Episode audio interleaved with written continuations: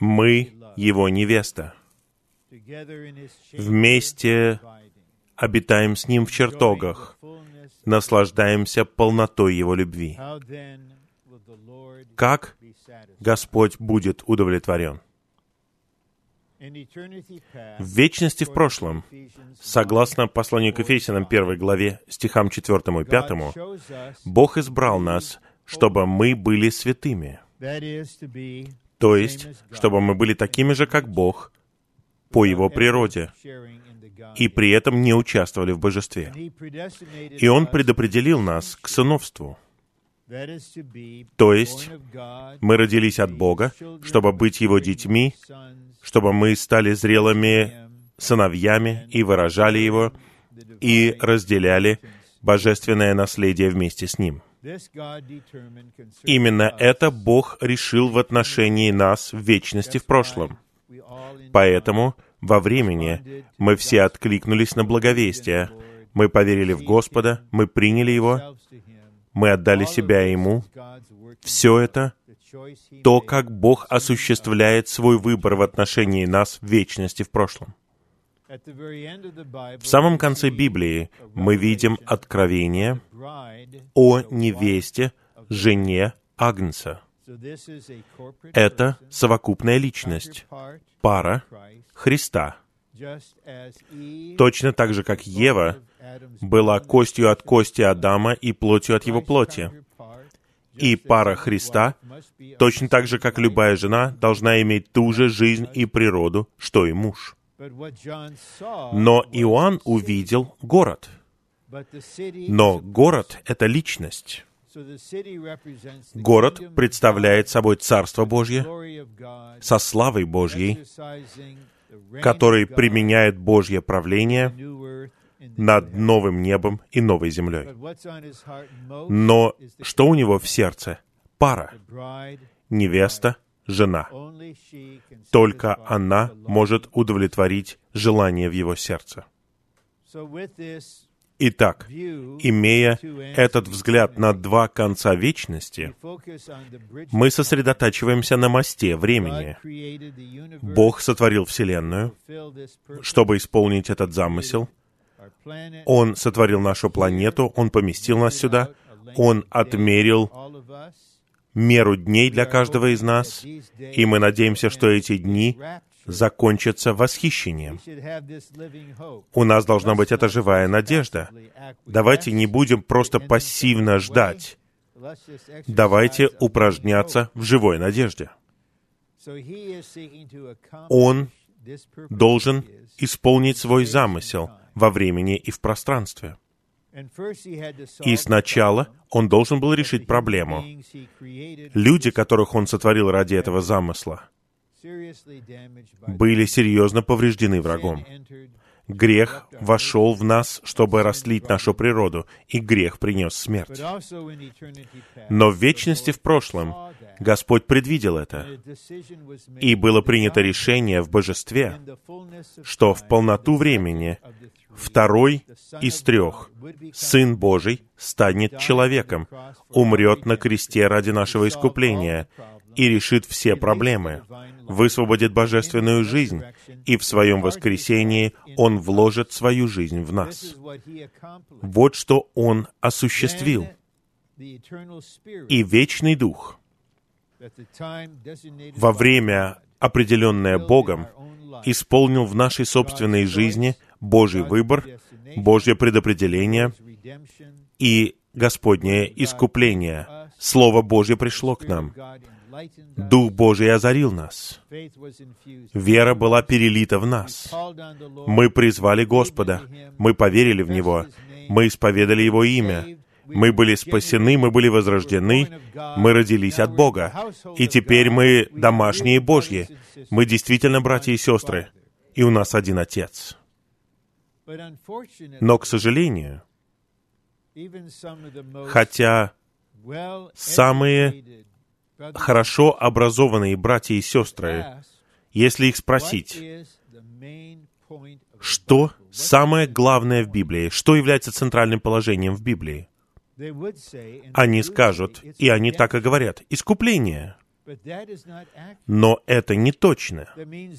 Это означает, что главная суть в том, что Бог просто решает проблему. Искупление — это просто средство для того, чтобы вернуть нас к Богу для исполнения Его вечного замысла. Итак, центральная мысль в Библии — это Божий вечный замысел, который был образован в вечности в прошлом, осуществляется во времени. И его завершение — это брак искупающего Бога с его невестой, его парой. Это будет чем-то славным, и для этого потребуется новое небо и новая земля, чтобы вместить это. Вот для чего мы сотворены. Вот для чего мы спасены. Вот почему мы собраны здесь в эти выходные. Понемногу завесы снимаются, мы видим вершину истины о Его замысле, и мы также осознаем, что на практике все очень простое. Просто приходите к Господу в любое время, такие, какие вы есть, и где вы есть. Искупающая кровь Господа открыла путь для всех нас. Мы можем приступать со смелостью к престолу благодати, найти милость, получить благодать и милость, согласно нашей нужде. Посредством крови Иисуса мы можем войти в святое святых, и мы можем быть в присутствии славного Бога. И у нас есть право быть здесь сегодня на основании искупления Господа. Нам не нужно проходить через какие-то обряды, чтобы приступить к Господу. Мы приступаем на основании Его искупления, которое применяет к нам Его спасение. И мы во все большей степени узнаем Его сердце в отношении нас. Он хочет, чтобы мы приходили и открывались для Него — чтобы Он дал себя нам. И в итоге Он будет лелеять нас в своей любви, и Он будет пасти нас, чтобы питать нас, и в итоге Он будет снабжать нас во всех отношениях. Вот что Он хочет сделать. Он хочет, чтобы мы наслаждались им, в то время как Он внедряет себя в нас. Наша общая тема я хотел бы всех привести в эту мысль, если это ваше первое собрание. Общая тема этих четырех сообщений, я возвращаюсь назад сейчас, касается Божьего строения.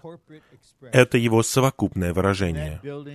И это строение есть личность, которая также является Божьим жилищем. И для Божьего строения требуется определенный состав органически из его жизни и его природы. Это не организация. Это что-то, что растет в божественной жизни и божественной природе. Это строение имеет состав из всех передаваемых качеств Бога, которые слиты с нами. И этот состав имеет что-то сущностное, глубинное, что Господь хочет показать нам. Когда мы соприкасаемся с Ним, мы касаемся сущности Его замысла. Мы касаемся того, что у Него на сердце.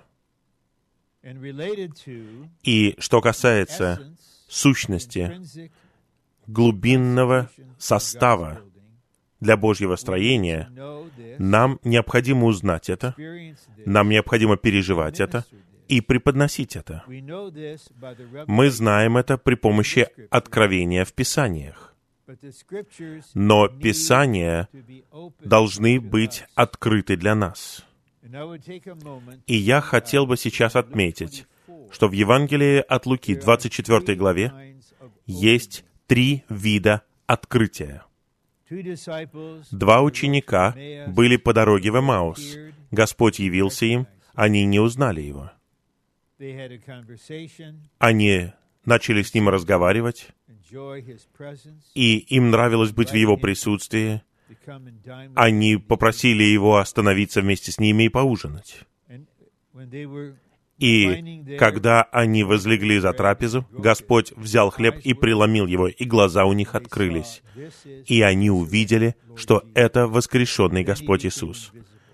Тогда он стал невидимым. И они сказали друг другу, «Разве не горело наше сердце, когда он говорил нам по пути и открыл нам Писание?» Господь открывал им Писание. Их глаза были открыты, когда они увидели его. И потом они вернулись в Иерусалим. И они присоединились к одиннадцати апостолам и к другим, которые были собраны там. И Господь явился. Он снова явил себя им. И Он заверил их, что они видят не призрак. Это сам воскрешенный Господь Иисус. И тогда Он открыл их разум, чтобы они понимали Писание. И Господь, который был с ними, открыл их глаза, открыл им Писание и открыл их разум. Теперь этот Господь живет в нас. И мне необходимо, чтобы Господь открыл Писание, чтобы Он открыл глаза моего сердца, и мне необходимо, чтобы Он открыл мой разум, чтобы я понял, что содержится в Слове. Все, что необходимо раскрыть в этом веке, уже раскрыто апостолом. Ничего нельзя добавить к написанному Писанию. Оно завершено. Но нам необходима божественная помощь, чтобы понять, что там содержится. Потому что какие-то отрывки были ужасно искажены. Например, 14 глава Евангелия от Иоанна. Враг принес учение, в 14 главе Евангелия от Иоанна, которая уводит десятки миллионов верующих на протяжении столетий. Они учат тому, что дом Отца — это небо, и Господь приготовит место для вас на небе. И потом Он вернется и заберет вас туда, где Он находится. И другие говорят, но когда Господь вернется, Он заберет вас с собой. Итак, место, которое Он приготовил для вас на небе, это как мотель, потому что вы уйдете оттуда и вернетесь на землю. Это не выдерживает никакой критики. Мы целый выпуск журнала утверждения критика посвятили этой теме, чтобы бросить вызов всей традиции и представить истину на основании слова. В конечном итоге мы общались с президентом Фуллеровской семинарии, ведущим систематическим богословом, ректором школы богословия, и никто ничего не мог сказать в качестве возражения, потому что истина есть истина. Нам необходимо глубокое откровение. Оно должно быть открыто для нас.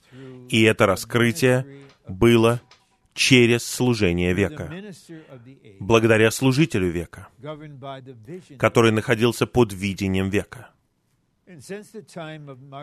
И со времени Мартина Лютера у Господа были служители века, которые восстанавливали истину в этом веке. Лютер был таким человеком. Джон Нельсон Дарби был таким человеком.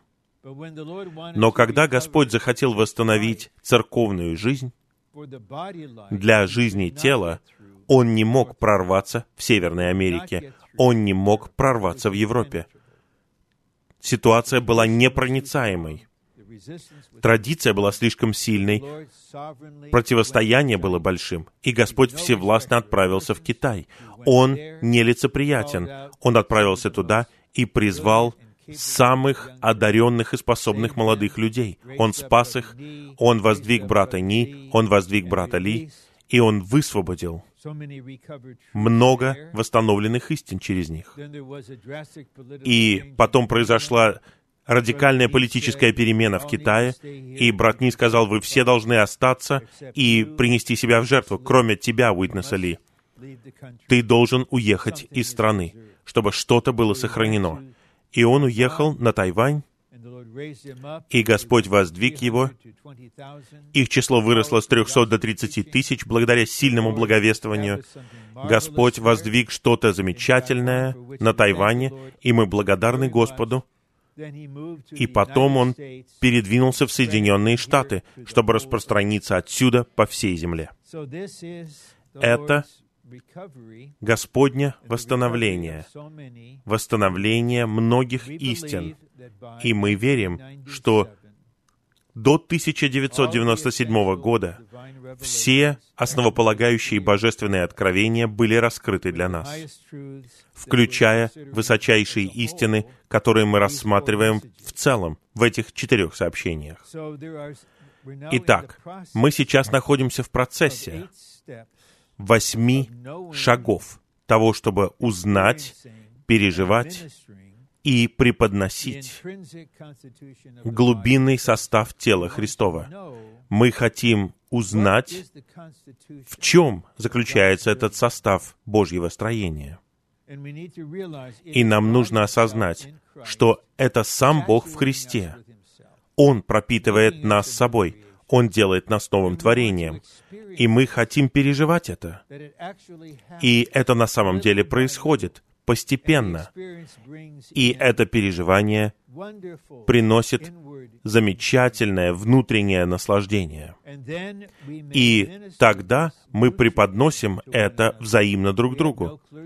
У нас нету духовенства, я не духовенство. Я просто осуществляю свою функцию вместе с другими смешанными братьями. Это не делает меня каким-то особенным, это не ставит меня выше других. Я Рон, ваш брат. Понимаете? И так мы увидели шесть шагов. Во-первых, Бог становится единым с нами, входя в нас, сливаясь с нами, живя в нас и выражаясь через нас. Затем, второе, мы составляемся из Бога. То есть сам Христос сейчас пропитывает наш разум, чувство и волю, и в конечном итоге наше тело будет преобразовано. И Он на самом деле станет элементом, который вошел в наше существо, но при этом мы все еще люди. И затем мы живем Его. Он живет в нас, поэтому мы позволяем Ему жить. И в нашем человеческом житии, чем бы мы ни занимались, Господь может проистекать в нас и сиять через нас. Потом мы перешли к тому, что на основании этих трех положений мы выражаем Бога. И душа — это орган выражения. Я оценил, как брат помог нам спеть 50-й гимн. Свет содержится в этих куплетах. И припев — это молитва. И мы молились с молящимся духом, чтобы мы преобразовывались в нашей душе, и вся наша внутренность была обновлена. Все внутренние части нашего существа уже были не беззаконными, а были под управлением обитающего в нас царя царей, который правит в нас не железным жезлом, а Он правит нами при помощи любви, света и жизни. Это называется Царство Сына Божьей любви. И затем на основании этих четырех положений мы движемся вместе с Ним. Господь хочет осуществить свой замысел практически. Он не хочет быть ограниченным. Вся земля принадлежит Господу. Он сотворил ее, Он искупил ее. Земля Господня. Мы можем смело молиться о каждой стране. Вся земля Господня. Я напоминаю врагу Северная Корея Господня. Мы требуем, мы требуем, чтобы она была твоей. Убери эту династию и установи свое царство в Северной Корее и он будет двигаться в конечном итоге. И шестое положение — это то, что мы представляем его. И что касается выражения и представительства, это раскрывается в начале Библии, в Бытии 1.26-28. Мы сотворены по Его образу для выражения, у нас есть Его подобие для выражения. Мы применяем Его владычество с его властью, чтобы восстановить землю. А теперь мы подходим к одному положению, и я понимаю, что заголовок довольно короткий, но поразительный. Быть исполняющим обязанности Бога. Я получил свет в отношении этого положения из начального служения брата Ли, потом я изучал Слово, и получил больше света. Потом я вернулся к служению, чтобы подтвердить свое понимание. что я не уклонился, и я хотел бы это ясно показать, чтобы рассеять ваш шок о том, что значит быть исполняющим обязанности Бога. Это следующий шаг после того, что мы представляем Его. Когда вы представляете Бога, вы главным образом выражаете Его и возвещаете другим, что Бог чувствует, как Он думает, вот что Он хочет сделать. Но исполнять обязанности Бога значит представлять Его на самом деле, осуществляя Его волю. Вы едины с Ним. Вы представляете Его, и на самом деле вы осуществляете Его волю. Мы увидим, когда мы перейдем к плану, но нам необходимо это вступительное слово. Например, Моисей. Бог сказал Моисею, «Ты будешь Богом для фараона». Так он и сказал, «Ты будешь Богом для фараона. Не бойся его». Моисей, когда ему было 40 лет, Единственное, что он смог сделать для осуществления Божьего замысла, это убить египтянина. Убийство. Я не знаю, как бы вы себя почувствовали, если бы каким-то образом начали исследовать мою биографию и узнали, что в 60-е годы я сидел в тюрьме за убийство. Вы бы сказали, секундочку, а как ты можешь говорить на семи праздниках? Давай уезжай домой. Мы даже не знаем, что ты собираешься сделать. Но единственное, что он мог сделать, это просто убить египтянина. И потом, когда он пытался примирить братьев, они спросили его, «Ты и нас убьешь?» Итак, ему необходимо было пройти 80 семестров полновременного обучения в пустыне. И когда ему исполнилось 80 лет, когда он писал псалом «О, человеческая жизнь 70 лет, по особой крепости 80 лет», и вот что он делает у него есть жена, у него есть два сына, и он пасет овец и коз. И вот Бог говорит ему, пришло время идти. Я думаю, все кончилось. А Бог говорит, нет, Моисей, жизнь только начинается в 80 лет. Брат Ли сказал нам, это было большим утешением для меня. Мне было уже далеко за 50. Он сказал нам, что самые полезные годы между 60 и 80. Когда мне исполнилось 50, мне было так грустно. Я всей семье говорил, не говорите ничего, не делайте ничего, это грустный день. Но когда мне исполнилось 60, я был так рад. Жизнь только начинается, жизнь начинается в 60 лет. А теперь я ближе к 80, нежели к 60. Но, брат Ли говорит, самые полезные годы — это когда вам за 80. Другими словами, никогда ничего не прекращается. Нам нужны люди всех возрастов. Нам нужны немолодые братья. Да, вам нужна наша доля. И мы планируем пожить еще какое-то время под всевластной рукой Господа ради пользы тела. Итак, Моисей представляет Бога. Он исполняет обязанности Бога. И он говорит фараону, что ему делать. Бог говорит, отпусти мой народ, чтобы они совершили праздник мне, чтобы они служили мне. Вот что говорит Моисей. Моисей знает, что он не Бог в божестве. Он знает, что ему не нужно поклоняться. Он знает, что он всего лишь человек. Но Бог сказал ему, «Ты будешь Богом для фараона». Вот что значит исполнять обязанности Бога. Самуил, как мы увидим, был таким же. Как он был воспитан со времени, когда его мать молилась о нем, этой трогательной молитвой.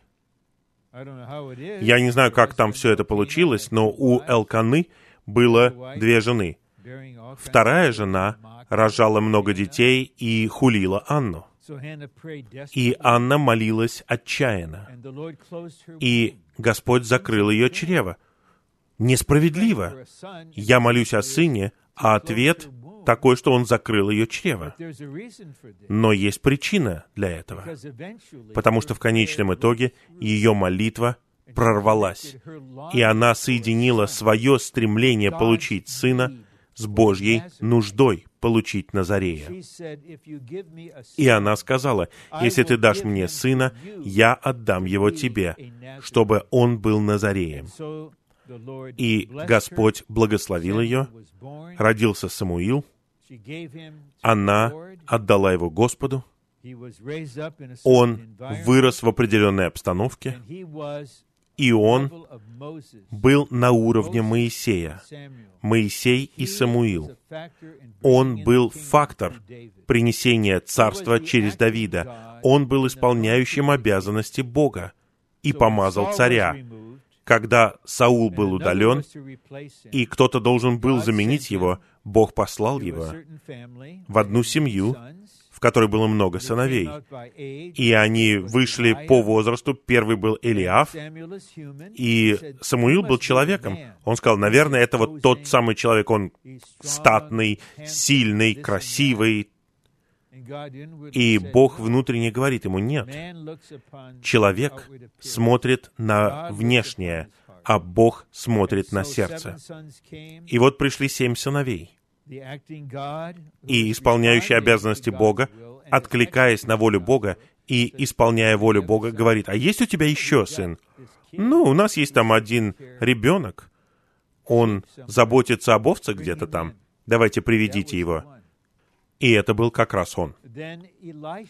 Потом Елисей, пророк Елисей, в своих милостивых действиях любви он воскресил сына этой драгоценной женщины.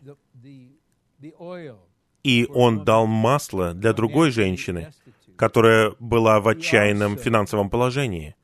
И он также осуществлял Божью волю.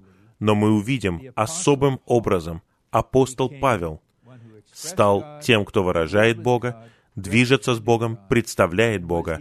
И он был исполняющим обязанности Бога в том смысле, что он осуществлял Божью волю и исполнял ее.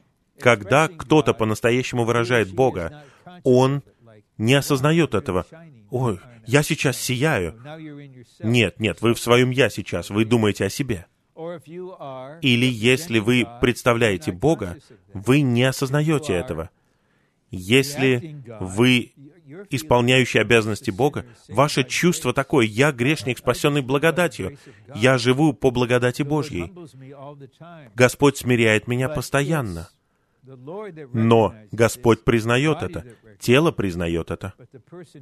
Но сам человек не рассматривает себя таким образом. Он не говорит, я исполняю обязанности Бога, у меня есть сертификат, у меня есть лицензия, я сейчас покажу это вам. Его дал мне сам Иегова. Это просто эпидемия гордости, высокомерия, авторитарности.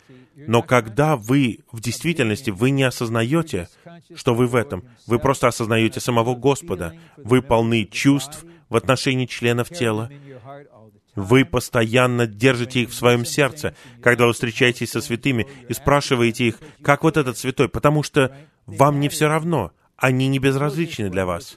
Вы знаете, что этот человек заболел. Он все еще болеет? Как ваша дочь? Итак, еще один момент, который мы должны отметить. Еще две вещи. На самом деле мы должны увидеть это, и потом мы перейдем к пунктам плана, и они все объяснят.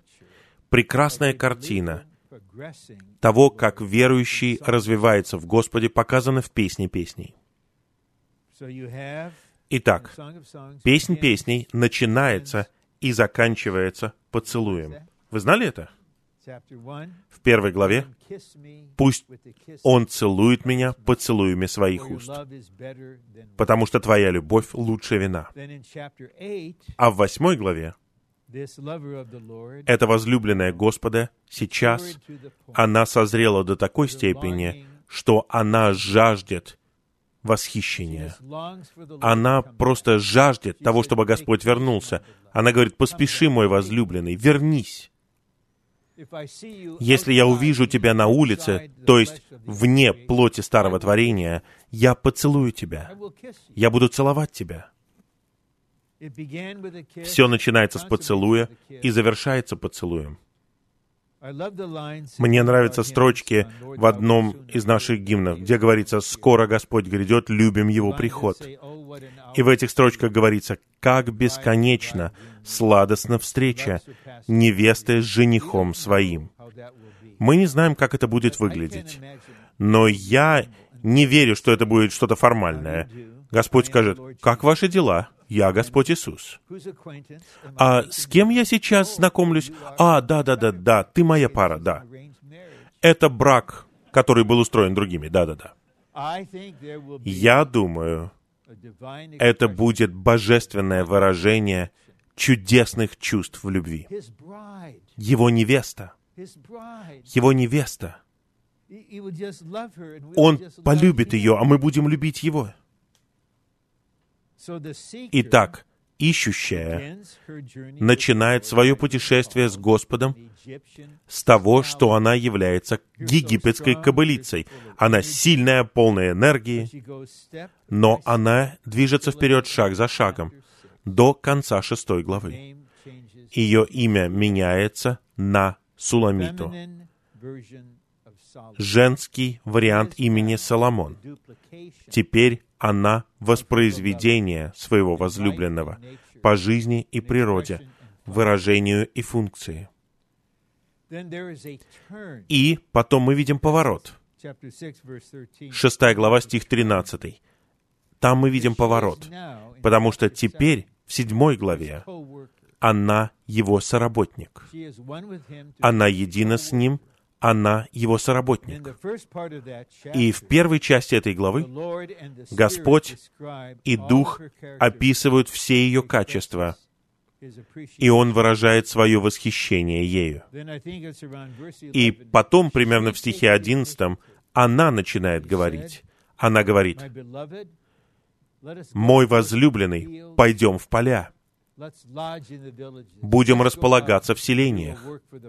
Давай осуществлять работу для тела. Встанем рано утром и пойдем в виноградники. Раскрылся ли цветок, цветут ли гранаты? Там я отдам тебе мою любовь. Она настолько едина с ним, что она может даже начинать что-то и не быть самоуверенной мой возлюбленный, давай осуществлять работу для всего тела. И Господь внутренне говорит, я так рад, что тебе не нужно ждать, пока я направлю тебя. Ты настолько едина со мной.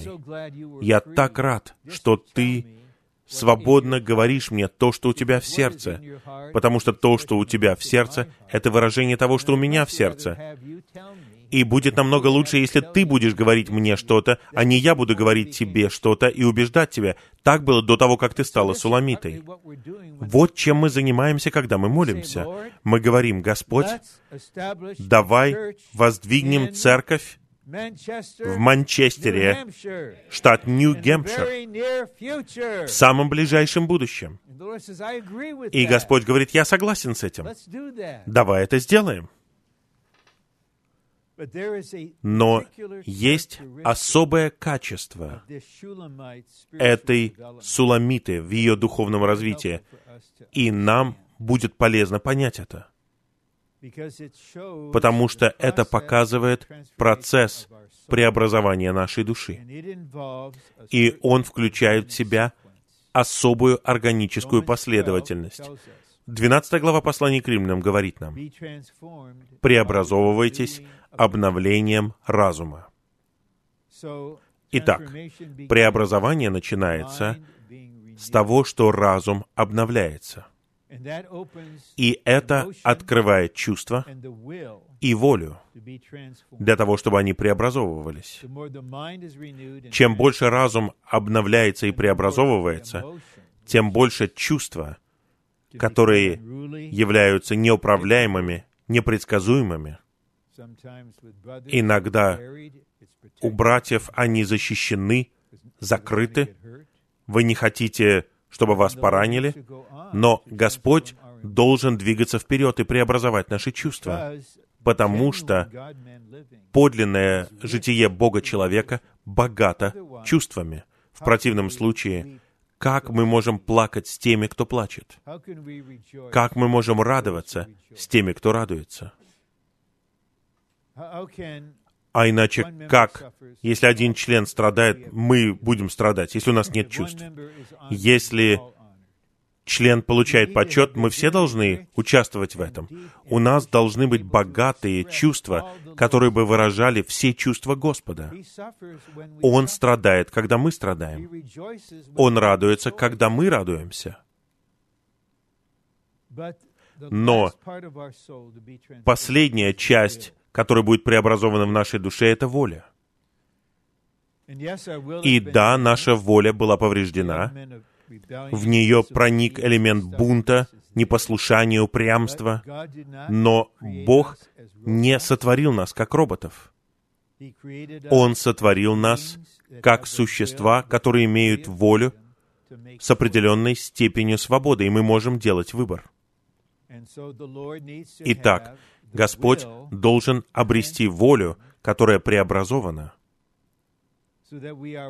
чтобы мы были едины с Ним на уровне воли. Это последняя часть нашей души, которая будет преобразована. И когда Господь начнет касаться нашей воли, вот тогда все становится очень интенсивным в нашей жизни с Ним. Я вот вспоминаю 1971 год. Я знаю, наш дорогой брат Джим Маки не смог прийти сюда сейчас, но мы тогда были в общении об одном вопросе, и я жил у него в доме в 71 году в Экране. Я вместе с другими переехал в Чикаго, и мы собирались там жить. И вот брат, который нес основную ответственность на молитвенном собрании в церкви в Чикаго, он сказал, что он был на конференции с братом Ли в Детройте, и брат Рон знает Детройт, он там родился. О-о, что-то начало происходить, подумал я. Я подумал, что Господь и брат Ли, наверное, захотят, чтобы я переехал в Детройт. И Джейкоб боролся одну ночь. Я боролся целую неделю. Ты хочешь, чтобы я это сделал? Я не могу этого сделать. Я не буду этого делать. Я не собираюсь этого делать. И он не боялся. Он умеет бороться. Он умеет вас прижать к земле. Он позволяет вам подраться какое-то время. Он смотрит, насколько вы сильны в своем «я». И вот я начал проигрывать один раунд за другим. Но вдруг я подумал, что вот если применить шахматную терминологию, я думал, я поставил ему мат. Я сказал, Господь, я не могу поехать и нести ответственность там, потому что я слишком греховный. Он сказал, тогда я прощаю тебя. И я понял, теперь я обречен. Мне нужно поехать в Экран на эту конференцию, и мне нужно увидеться с братом Ли и пообщаться с ним. И вот я поехал.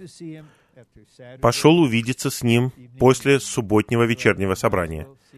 И я подумал, вот увижу с ним лицом к лицу. И никаких сомнений, он читает мое существо. Он знает. И он просто твердо, отеческим образом берет меня за руку и говорит по-человечески, когда мы можем пообщаться. И после того, как все закончилось, у меня был мир. Господь, я еду в Детройт. Я просто рад переехать в Детройт. И внутри у меня появился гимн из нашего сборника гимнов. «Господь, сладка мне воля Божья, о пусть влечет она меня, до той поры, пока всецело в Тебе не потеряюсь я». И вот я шел к брату Джиму и сестре Саре, и я при этом был откровенен, но при этом такой радикальный я был. Я сказал, я поеду куда угодно. И даже, я сказал, наверное, даже в Эфиопию. И вот через две недели мы вот скоро поедем в Эфиопию. Не жить, конечно, а на какое-то время, на обучение. Итак, есть куплет в этом гимне, где говорится «Шум стих, мой мир течет рекою, душа, как птица, ввысь летит». Итак, Господь должен покорить нашу волю, не нарушая нашу волю. Итак, в нашем переживании есть различие между покорением со стороны Господа и подчинением со стороны Господа. Когда мы покорены, это значит, нас победила превосходящая сила, как армия. В армии неважно, насколько вы сильны, если превосходство 10 к 1, тогда вы терпите поражение но во внутреннем существе вы не перестаете сопротивляться. Вы говорите, мы проиграли это сражение, но мы будем сражаться дальше. Вот так финны ведут себя по отношению к русским. Да, вы победили нас, но вас больше по численности, но мы внутренне сильнее вас. Мы не терпим поражения. Каким-то образом мы будем сражаться еще. Мы все вот такие. Быть покоренным означает, что нет внутреннего сопротивления. Господь не шокирован, когда после того, как Он войдет в вас и пытается показать вам, что Он хочет сделать что-то, чего нет в ваших планах, все очень просто. Он дает вам буквы П, В, О, А. Нет, нет, нет, Бог. Нет. Ну хорошо. Он не удивлен. У него есть какие-то сроки. Мы говорим, хорошо, хорошо. Я устроил вот эти сроки. Ну, давай какое-то время пообщаемся. И потом я говорю ПВОА. Ты говоришь нет. Позвольте сказать мне, я переживал это, когда мне было 16 лет. У меня не было никого, кто мог бы помочь мне. Я знаю, что во мне теперь другая личность живет. Я не знал, кто это. Но в октябре 1955 года, каждый вечер, когда я пытался молиться, Господь показывал мне одно и то же. Рон, я хочу, чтобы ты был служителем. Это единственное, что он говорил. И, разумеется, мое представление о служителе — это вы духовенство, вы идете в семинарию, вы становитесь преподобным. И я говорил, я не могу. 2 октября. Время молитвы. Рон, я хочу, чтобы ты был служителем. Я не могу. Конец разговора. Так проходит половина месяца. И потом что-то происходит. В деноминации, где я был, в одно конкретное воскресенье была утренняя служба для молодых людей. Был день для молодых людей. И мне нужно было что-то проповедовать. И когда я это сделал, что-то произошло. Все поняли это, и я понял. И вот наступает вечер, снова время молитвы. Рон, я хочу, чтобы ты был служителем. Я откровенно не мог сказать «я не могу». И я начал говорить по-другому. «Я не буду». Прошло еще 14 вечеров. Очень просто. Он спокоен, но тверд. Рон, я хочу, чтобы ты был служителем. Я не буду. И в конце месяца, Рон, я хочу, чтобы ты был служителем. Хорошо, буду, буду. Он не манипулирует. Он не ловчит. Но он может быть твердым. Итак, это было начало покорения. Есть два символа для ищущей в песне песней. Она женщина, конечно же. И символы — это ее волосы и ее шея. То, как лежат ее волосы, сравнивается со стадом коз на горе, которые сходят вниз. Эти козы указывают не на нее, а на ее волю. Это видно в символе волос. Ее воля покорна. И второй символ — это шея. Твоя шея, как башня Давида. И доспехи висят на этой шее. Теперь я обрел твою волю, и теперь благодаря этой воле может быть духовная война. Мы должны участвовать в духовной войне, чтобы противостоять сатанинской воле, которая противостоит воле Бога. Есть картина того, как она начинает, как египетская кобылица. Она полна силы, и потом она становится воспроизведением Соломона, что указывает на то, что пара Христа является его воспроизведением. И в четвертой главе, в седьмом стихе, он говорит кое-что о ней, и он скажет всем вам это. «Ты вся прекрасна, любовь моя. Нет порока в тебе». Господь осуществит послание к Ефесянам пятую главу в вас. Он будет омывать вас, освещать вас, прославлять вас, украшать вас, и сделает вас частью своей невесты, и вы будете прекрасны в божественно-человеческом смысле.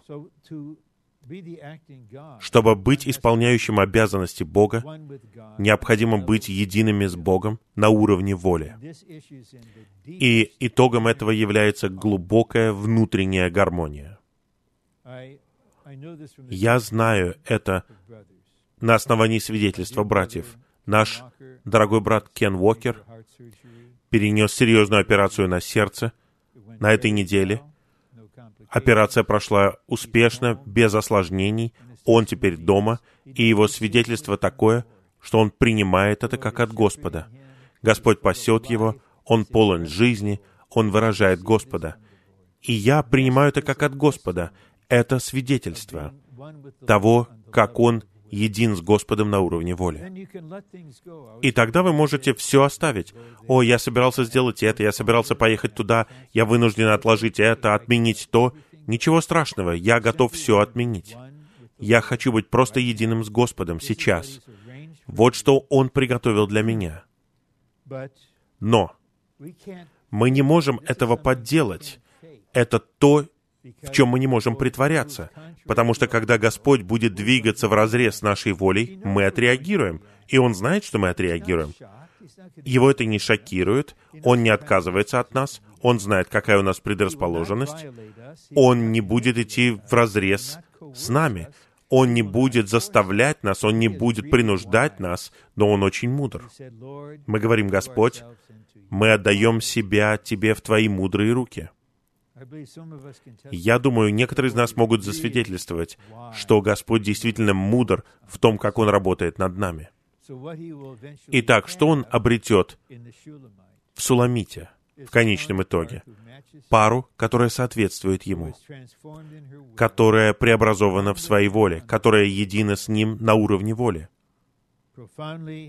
Она глубоким образом в единстве с Ним и в согласии с Ним и теперь она может осуществлять волю своего возлюбленного.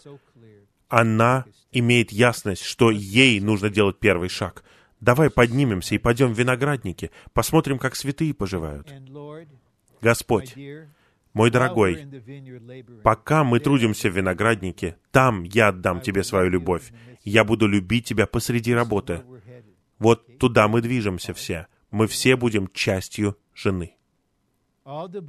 Все верующие в конечном итоге в конце века царства будут частью жены.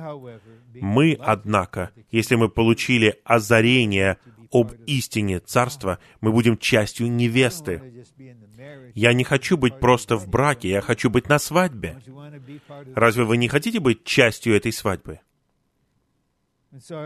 Итак, я надеюсь, что что-то из этого поможет нам правильно понять пункты плана. Что значит быть исполняющим обязанности Бога. Это не значит быть каким-то сверхчеловеком. Это просто итог того, что вы едины с Ним, что вы составляетесь из Него, что вы живете Его, выражаете Его, движетесь вместе с Ним и представляете Его. И теперь Ему необходим кто-то, кто будет осуществлять Его волю согласно Его пути и в Его сроке. И особенно ради пользы тех, кто сейчас подросток или вам 20 с небольшим, я хотел бы показать это вам, чтобы вы задумались над Божьей волей. Божья воля — это то, что Он хочет осуществить вместе с вами и в вас для осуществления Его вечного замысла. И у Бога есть путь осуществить Его волю. И у Него есть время для осуществления Его воли. Мы не просто останавливаемся на том, что мы узнаем, в чем Божья воля, а как Он хочет ее осуществить. И книга Исаии, 55 глава, говорит, «Его пути выше наших путей, как небо выше земли». Я не утверждаю, что я понимаю Его пути. И в то время как Он осуществляет что-то согласно своему пути, мы даже не понимаем, что происходит. Но у Него есть свои сроки. Но если вы готовы в течение своей жизни исполнять волю Божью согласно Его пути, в Его сроке, я уверяю вас, вы будете чудесным образом благословлены в течение вашего путешествия по земле. Потому что все основные решения, которые вы будете делать, вы будете делать перед Господом и вместе с Господом. Поэтому вы живете не согласно тому, что Он позволяет вам делать, и согласны с этим. Нет, я буду исполнять только Твою волю. Во всех вопросах это применимо и к нашему браку, и к другим решениям. И мы позволяем Господу делать это согласно Его пути и в Его сроке. Я был в одной ситуации где-то два года назад. Мы пытались организовать визу невесты, и юрист по иммиграционным делам сказал мне, что правительство утверждает 7 месяцев минимум. Мы молились, Господь, человек, который знает правительственные вопросы, сказал 7 месяцев. Господь, у тебя другие сроки? Если это твои сроки, мы принимаем их. Но, возможно, это не твои сроки. И он все сделал за три с половиной месяца. Иногда все происходит быстрее а иногда все происходит медленнее. Но я не знаю другого пути, как можно жить. Я получил электронное письмо, и мне нужно было ответить. Старейшины просили у меня общения, там серьезный вопрос. Но дорогая сестра, которая однажды была замужем, сейчас она не замужем, у нее нет оснований выходить замуж.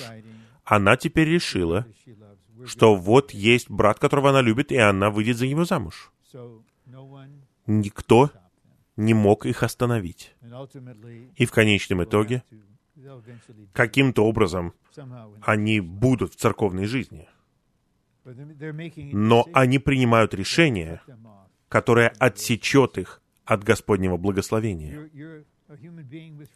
Да, вы люди, имеющие свободу. Вы можете двигаться, как хотите, и Он не остановит вас.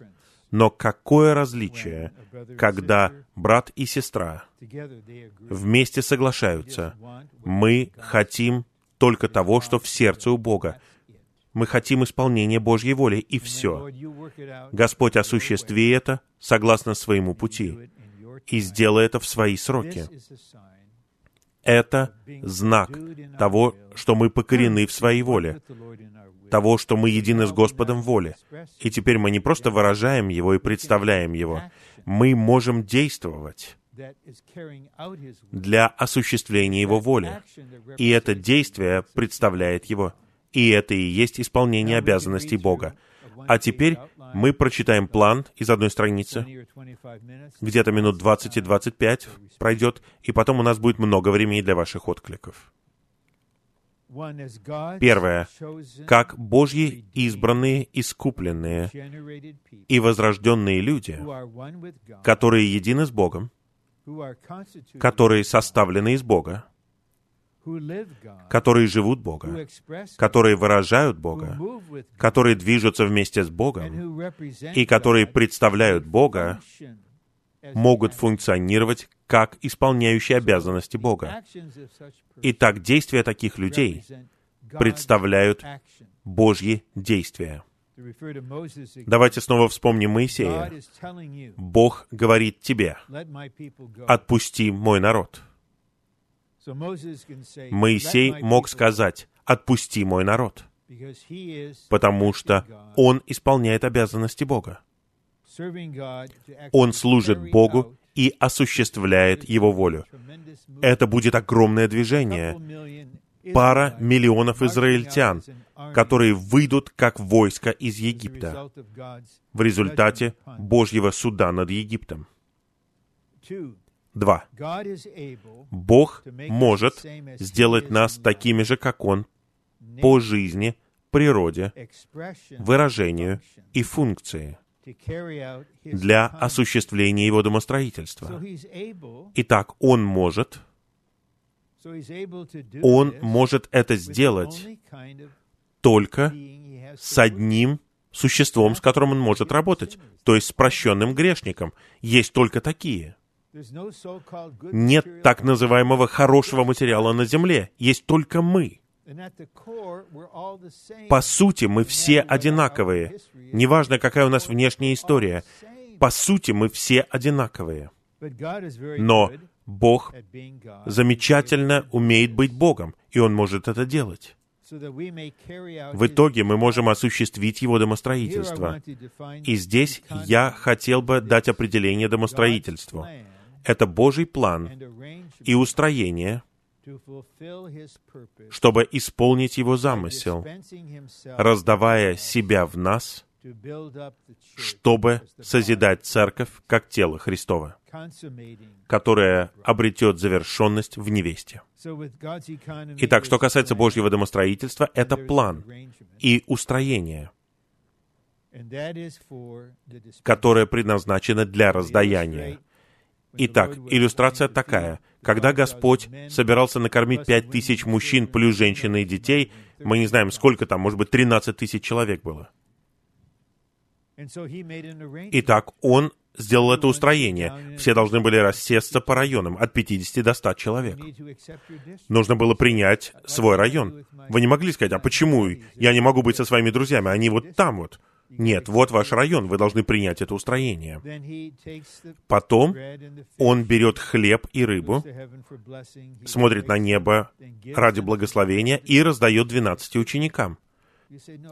А вы скажете, нет, я хочу, чтобы Господь это делал самостоятельно. А Господь говорит, нет, я буду делать это через моих молодых учеников.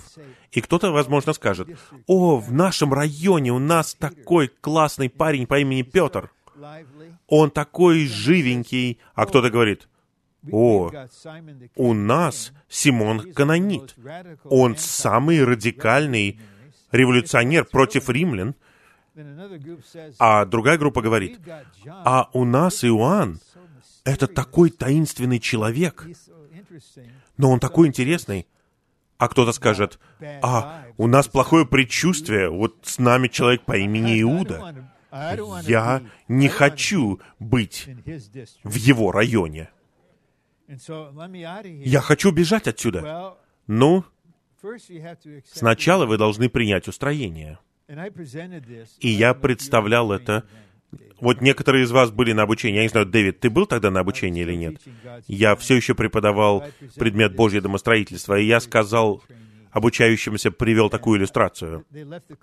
Они все ушли после занятия, они были рады, они готовы были принять Божье устроение. И я улыбался внутренне и смеялся. Не цинично, конечно, но посмотрим, как у вас это получится. Через неделю мы снова собрались на занятия, и я спрашиваю их, ну, как у вас дела? Как? Вы принимаете Божье устроение? Я имею в виду соседа по комнате, товарища по благовестию, пищу, в столовой. И тогда я заверил их, никто из нас не умеет это делать. Если у нас это получается, это лишь временно, потому что у вас такой сильный характер, у вас такая сильная воля. Но это продлится недолго, потому что Господь должен показать нам, что мы все одинаковые. Итак, Господь должен поработать над нами, чтобы мы приняли Его устроение.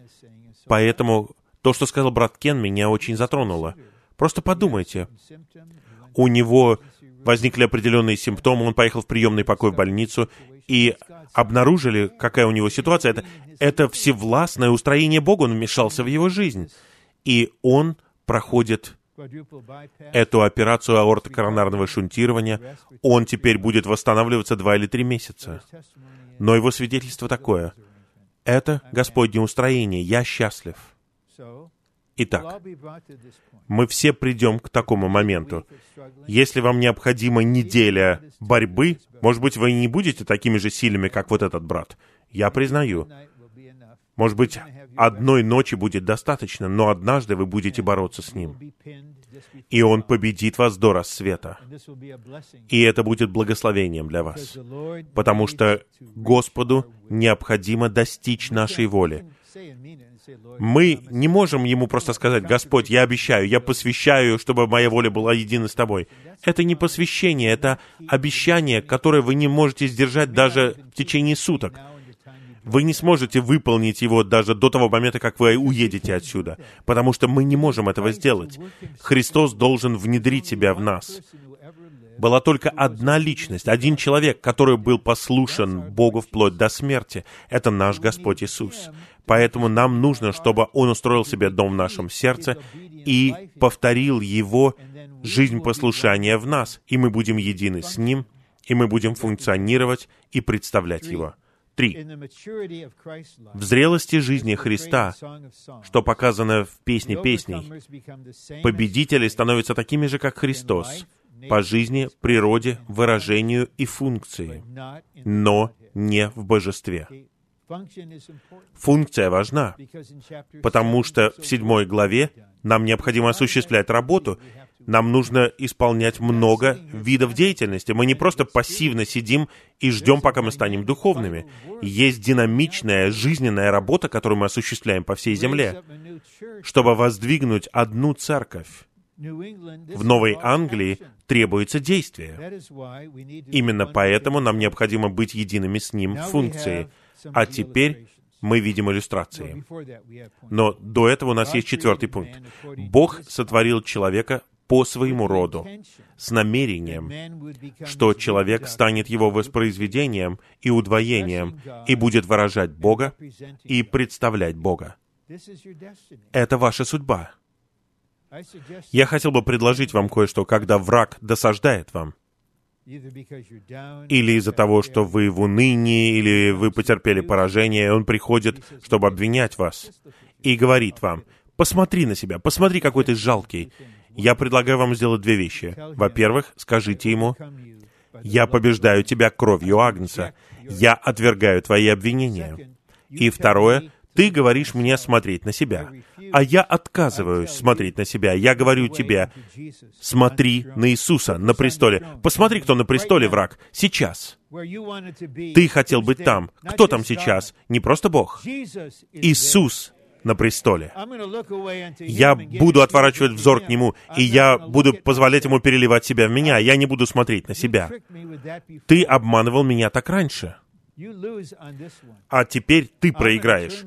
Я отворачиваю свой взор, смотрю на него, и я вижу славу в его лице, и прежде чем я засну сегодня, во мне будет больше Бога.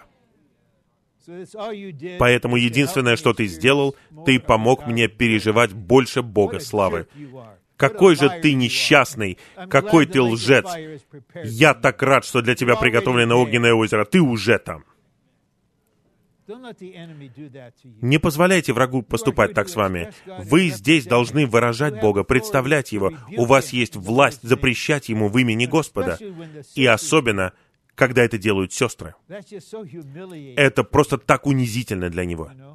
Знаете, как этот человек в книге Судей, когда они нападали на город, и сестра, женщина на стене, она взяла жернов большой и бросила, и попала ему в голову. И он должен был умереть. И он говорит своему товарищу, давай вытащи меч и убей меня, чтобы не говорили обо мне, что его убила женщина. Я не хочу, чтобы у меня была такая репутация, что я умер от руки женщины. Это мужская гордость, просто в высшей степени. И это указывает на дьявольскую гордость. И так драгоценно, когда сестры не такие сильные, но они могут сказать ему, «Иисус победил тебя, Иисус искупил тебя, приходи ко мне, я дам тебе слово своего свидетельства еврей из Назарета победил тебя на кресте. Он уничтожил тебя, и Он спас меня. Я отвергаю тебя, а теперь убегай. Хочешь остаться? Тогда послушай, как я буду петь гимны хвалы Господу. А теперь мы видим примеры. И Иегова сказал Моисею, «Видишь, я сделал тебя Богом для фараона, я это сделал. Моисей не взял на себя эту обязанность. Это сделал я, то есть Иегова. В Моисее Бог обрел того, кто представлял его и осуществлял его волю. Итак, представлять это одно, а осуществлять его волю — это функция. Моисей никогда не говорил с фараоном от себя. Он всегда говорил, что повелевал ему сказать Бог. На самом деле, фараон слушал не Моисея, Божьего посланника, и имел дело с ним. Он слушал Бога и имел дело с Богом. Но он имел дело с Богом и слушал Бога, когда перед ним стоял Моисей. Это и есть исполняющие обязанности Бога. Теперь, что касается Самуила. Самуил был представителем Бога. Он правил над его людьми на земле. И в этом качестве Самуил был исполняющим обязанности Бога. Богу было необходимо, чтобы кто-то представлял его и действовал от его лица и повернул век к царству. Люди хотели действовать самостоятельно, они хотели быть подобны остальным народам, они хотели, чтобы у них был свой царь, и он позволил им избрать царя согласно их представлениям. И этот царь потерпел сокрушительное поражение, Бог отверг его, и теперь сказал, «А теперь я дам вам свой выбор царя». И Самуил был тем средством, который повернул век. Это не мелочь.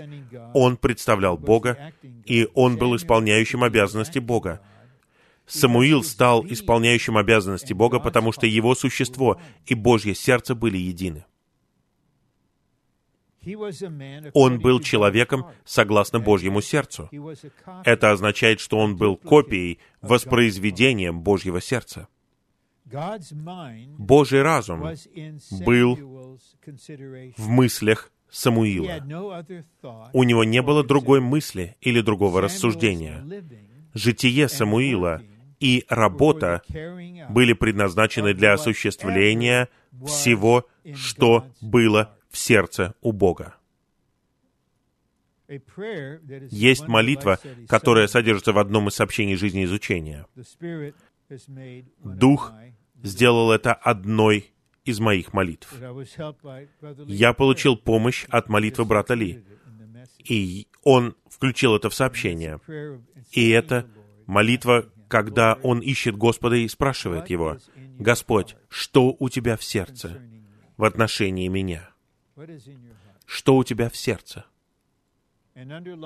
И в глубине этой молитвы содержится это стремление. «Господь, я хочу являть то, что у тебя в сердце в отношении меня».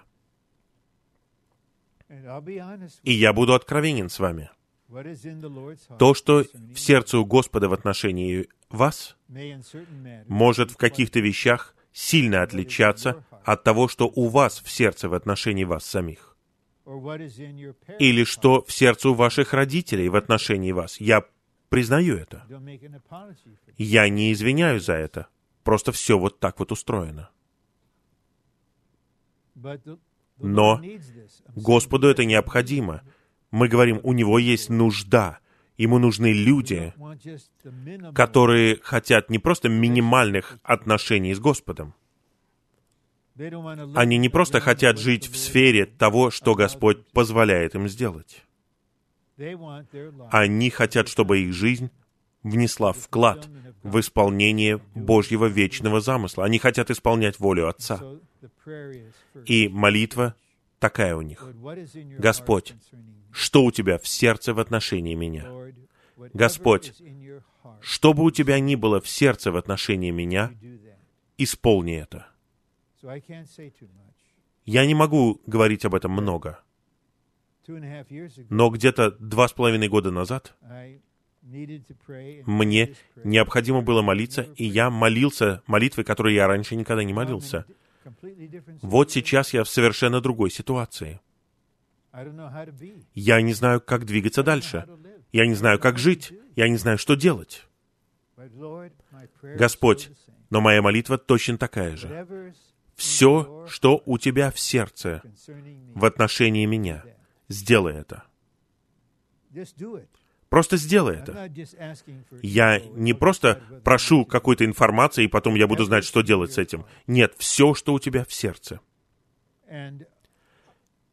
И я не отвечаю за то, что Бог хочет сделать, как Он это хочет сделать,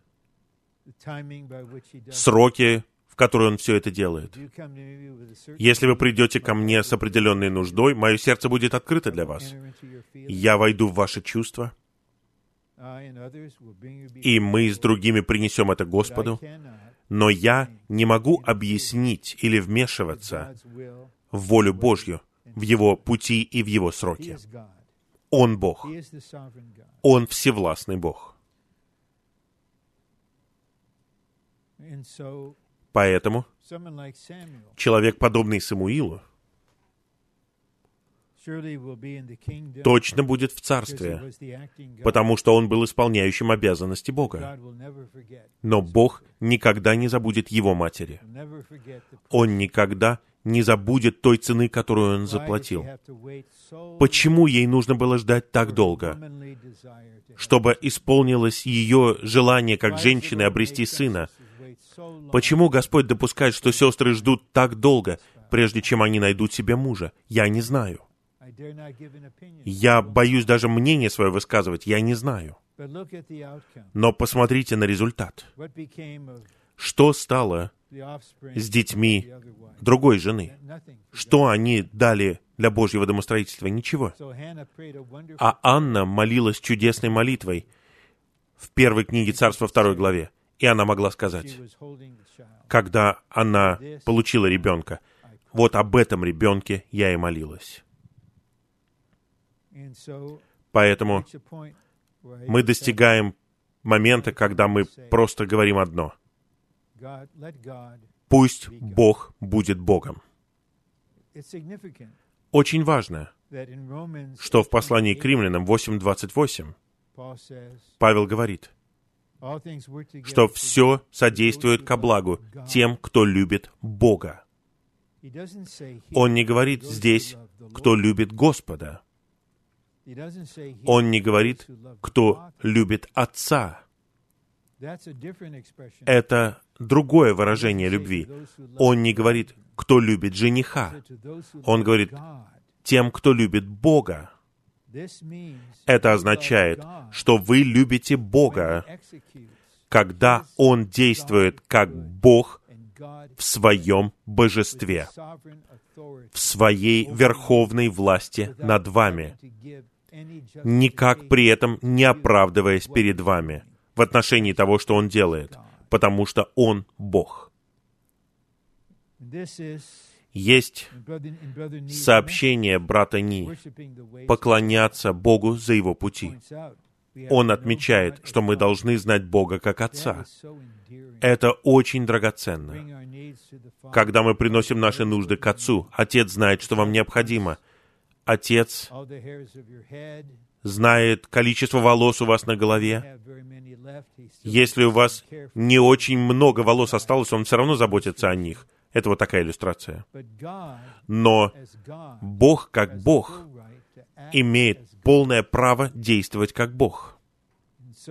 Поэтому в конечном итоге мы должны пройти через послание к римлянам 9 главу. Разве лепное изделие может сказать тому, кто образовал его, почему ты меня сделал таким? Разве горшечник не имеет власти над глиной? Итак, если мы любим Бога, это не значит, что мы просто решили так жить. Потому что когда что-то происходит с нами, по крайней мере, какое-то время, мы на самом деле не любим Бога. Мы, возможно, любим Господа, но Бог — это тайна для нас. Почему произошло вот это? Почему вот это не происходит? Именно поэтому я сказал вчера от всего сердца. Вот в студгородке в Гарварде я сказал им, если у меня есть Его присутствие, Он мой Бог. А если Он прячется, Он мой Бог. Если Он отвечает на мои молитвы, Он мой Бог. А если Он не отвечает на мои молитвы, Он мой Бог. Если Он действует, защищая меня, Он мой Бог. А если Он ничего не делает, то Он мой Бог. Что бы Он ни делал, Он мой Бог. И я люблю Его. Я люблю Его как Бога. Но давайте помнить, Первое послание Иоанна 4.19. Это воодушевляющий стих для всех нас. Мы любим, потому что Он первый возлюбил нас. Там не говорится, что мы любим Бога, потому что Он первый возлюбил нас. Нет, мы вообще можем любить, потому что Он первый возлюбил нас. Итак, мы будем любить Господа, Искупителя, Жениха, мы будем любить Отца, и в конечном итоге мы будем любить Бога, когда Он будет функционировать как Бог. В тот день, когда Господь воскрес, Он дал откровение Марии. Он сказал, «Я восхожу к моему Отцу и вашему Отцу, к моему Богу и вашему Богу».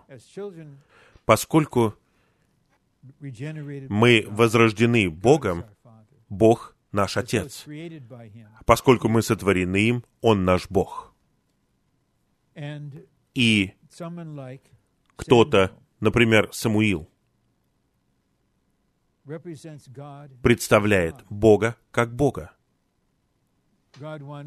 Бог хотел помазать царем Давида.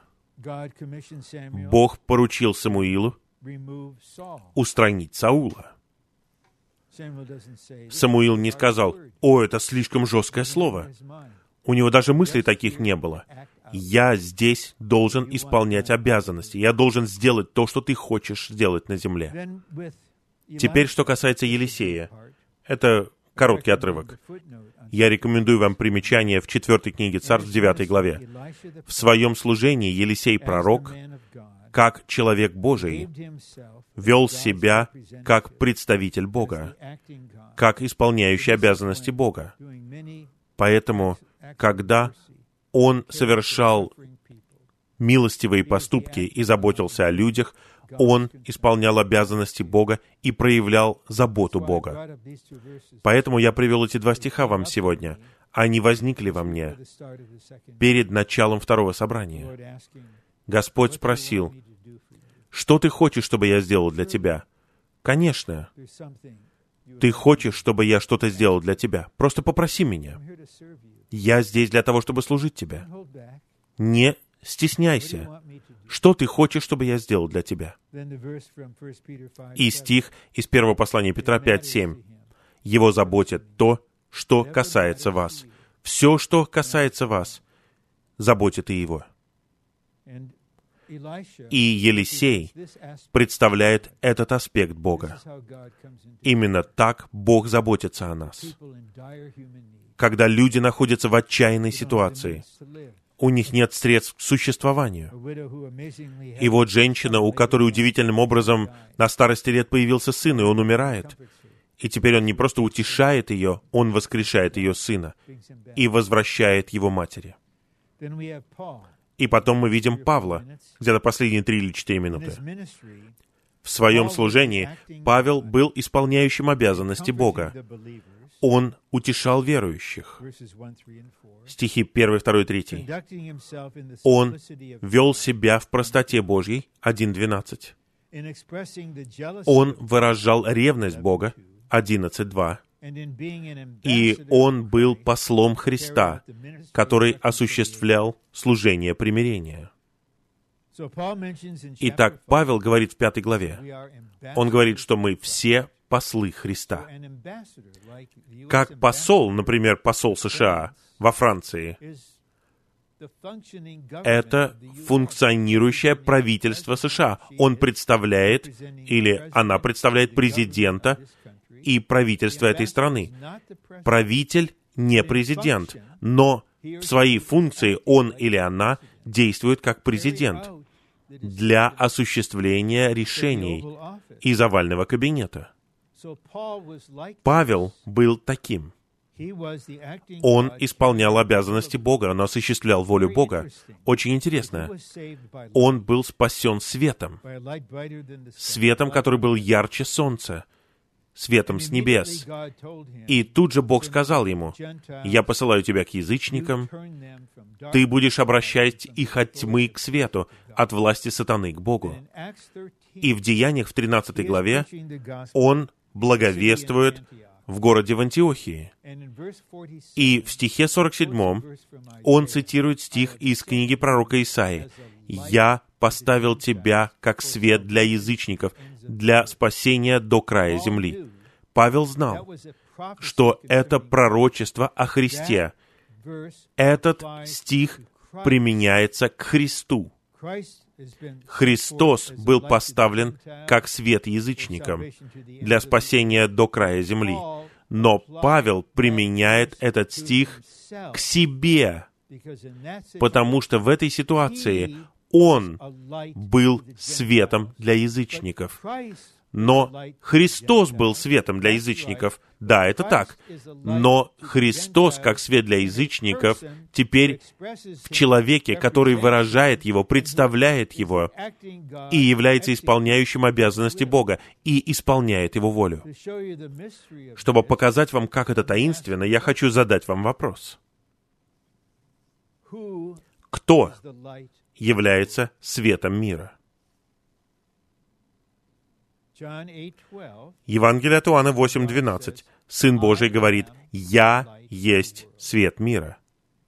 Евангелие от Матфея 5.14. Сын Божий говорит, «О нас, вы свет мира». Итак, кто является светом мира? Сын Божий или мы, его многие верующие? Ответ «да». Павел говорит в послании к Ефесянам 5. «Однажды вы были тьмой, а теперь вы свет в Господе». Вы понимаете, когда вы вернетесь на работу в понедельник или пойдете на учебу, вы будете светом мира. Бог будет сиять через вас. Павел был послом. И как посол он имел служение примирения. Он приводил людей назад к Богу, чтобы они были едиными с Богом. Он представляет Бога, он исполняет обязанности Бога. Сначала он проповедует неверующим. Он говорит им, что Христос умер за ваши грехи. Тогда они примиряются с Богом. Это описано в послании к римлянам. Но теперь в Коринфе, Коринфянам он говорит, Господь во мне. И он говорит, примиритесь с Богом. Бог говорит, примиритесь с Богом. Павел говорит, примиритесь с Богом, потому что он исполняет обязанности Бога. И он говорит верующим, вы не полностью едины с Богом. Вы лишь в святилище. Я с Богом в святом святых. Я здесь представляю Бога, и я преподношу вам Бога, чтобы вы сделали следующий шаг, чтобы вы были полностью примирены с Богом, чтобы все ваше существо было едино с Ним. Итак, вы видите Моисея, Самуила, Елисея, Павла. Они исполняют обязанности Бога вот в том смысле, как мы это описали. И делая это, они не становятся какими-то особыми людьми, потому что все мы сотворены Богом, чтобы выражать Его, представлять Его. Это предназначено для всех нас. И в итоге мы достигаем этого положения. Мы едины с Богом, мы составляемся из Бога, мы живем Бога, мы выражаем Бога, мы движемся вместе с Богом, мы представляем Бога, и мы становимся исполняющими обязанности Бога. В этом смысле мы представляем Его в осуществлении Его воли, потому что мы хотим, чтобы Его воля исполнилась на земле, здесь и сейчас, в похвалу Его славы. a.